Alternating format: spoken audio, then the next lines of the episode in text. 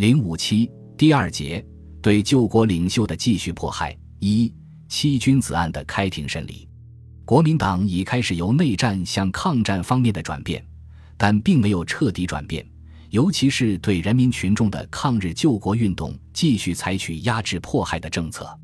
沈钧儒等七人被押到苏州江苏高等法院看守所后，提审过几次，讯问内容与在上海所问差不多，但也有所增加。概括起来，包括下面几点：一、救国会反对政府，甚至有推翻政府的企图；二、主张停止内战，有袒护共产党的嫌疑；三、鼓动工潮；四、提倡人民阵线。他们的答复是：第一，救国会主张救亡图存。团结全国力量，一致抗敌，而且承认中央的领导权，没有任何政治野心和争夺政权的企图。他对政府政策有某些甚至是严厉的批评，这是任何国家国民都有的权利，而且其目的在推动政府抗日，绝不是反对政府、推翻政府。第二，救国会主张集合全国的人力、财力、物力，一致反抗日本帝国主义。国内任何力量，不应该在自相残杀的内战中有一丝一毫的消耗，尤其不愿中央在国内的冲突中消耗他高度的实力。所谓袒护，显然不符合事实。共产党现在尚有很多武装，也是中国的一部分力量，并且他已一再通电表示愿意在中央的领导下共同抗日。为加强对抗敌人的实力，计自以停止讨伐为宜。这种主张完全是出于民族立场，毫无其他作用。第三，关于鼓动工潮问题，因为日本沙场里面的中国同胞在罢工后饥寒交迫，救国会捐了一些钱救济，并未煽动罢工。第四，救国会主张的是民族阵线，即是救国联合阵线或人民救国阵线，曾被用过“人民阵线”四字，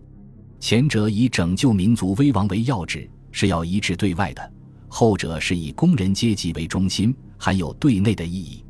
沙千里说，每次讯问问来问去，老是问那一套，如同将一桶水倒来倒去，还是这么一桶水，倒不出什么新花样来。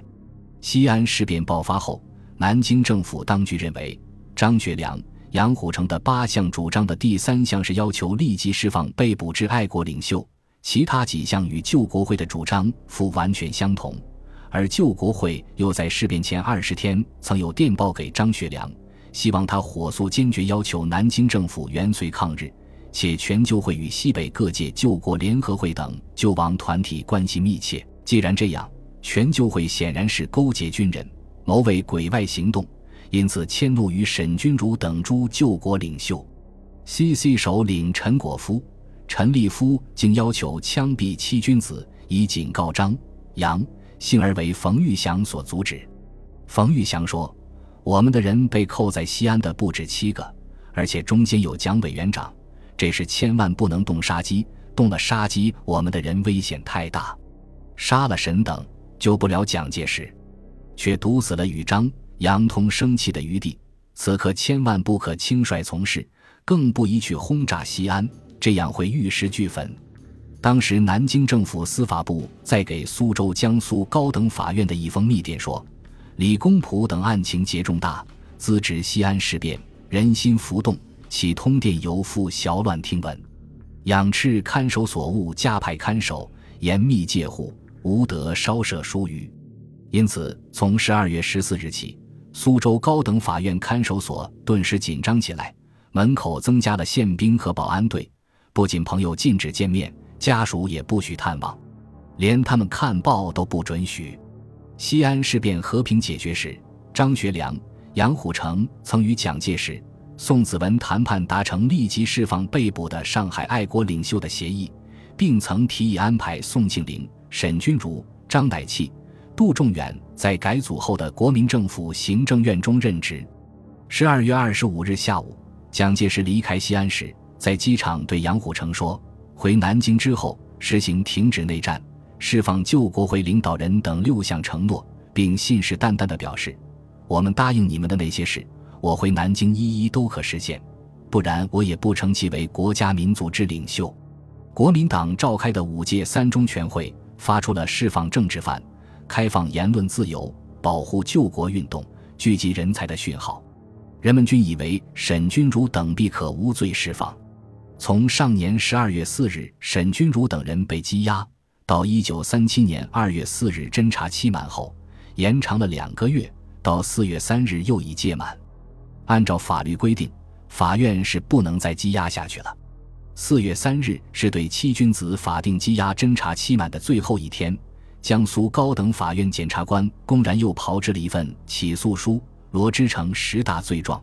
即所谓有意阻挠中央根绝赤祸之国策，不承认县政府唯有统治权，并欲于县政府外更行组织一政府，蔑视政府，故为有利于共产党之宣传，提倡人民阵线，有国际背景、政治野心，抨击宪法，煽动公潮，宣传与三民主义不相容之主义，与第三国际有关系，勾结军人，谋为鬼外行动。引发西安事变，罗青曾参加以危害民国为目的的团体，又牵涉张乃器，并及沈君儒、邹韬奋之处。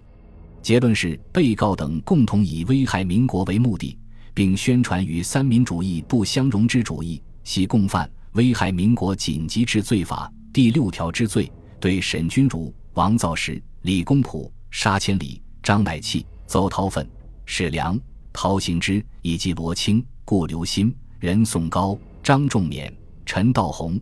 陈卓共十四人提起公诉，并通缉陶行知等人。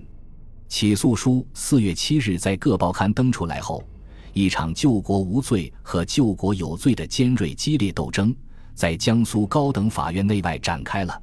沈君儒等七人聘请了律师，分别为沈君儒的辩护人张耀增、秦连魁、李兆甫。王造时的辩护人江庸、李国珍、刘世芳；李公朴的辩护人汪有龄、鄂森、陈志高；沙千里的辩护人江一平、徐佐良、汪宝吉；张乃器的辩护人陆鸿仪、吴增善、张志让；邹韬奋的辩护人刘崇佑、陈廷瑞、孙祖基；史良的辩护人于中洛。于承修、刘祖望，在聘请辩护律师的同时，他们最后写成一点七万余字的答辩状递交法院。起诉书提出之后，国民党中央秘书长叶楚仓出面，通过杜月笙、钱新之向沈钧儒等被告进行劝降迫降活动，提示只要他们切实保证以后不再从事救国活动，留居京中或出国，即可撤回公诉。或先行交保。沈表示，三中全会后，政府即宣示上下团结一致对外之主义。本人亦深愿在中央领导下从事爱国运动。叶楚仓等以沈钧儒等人仍表示要继续从事爱国运动，以应照顾到党部威信为由，主张按危害民国紧急治罪法判处徒刑，随审随判。如沈等不做任何辩护或上诉。即可押送南京反省院，入院后必须认错并写具悔过书，方准交保释放。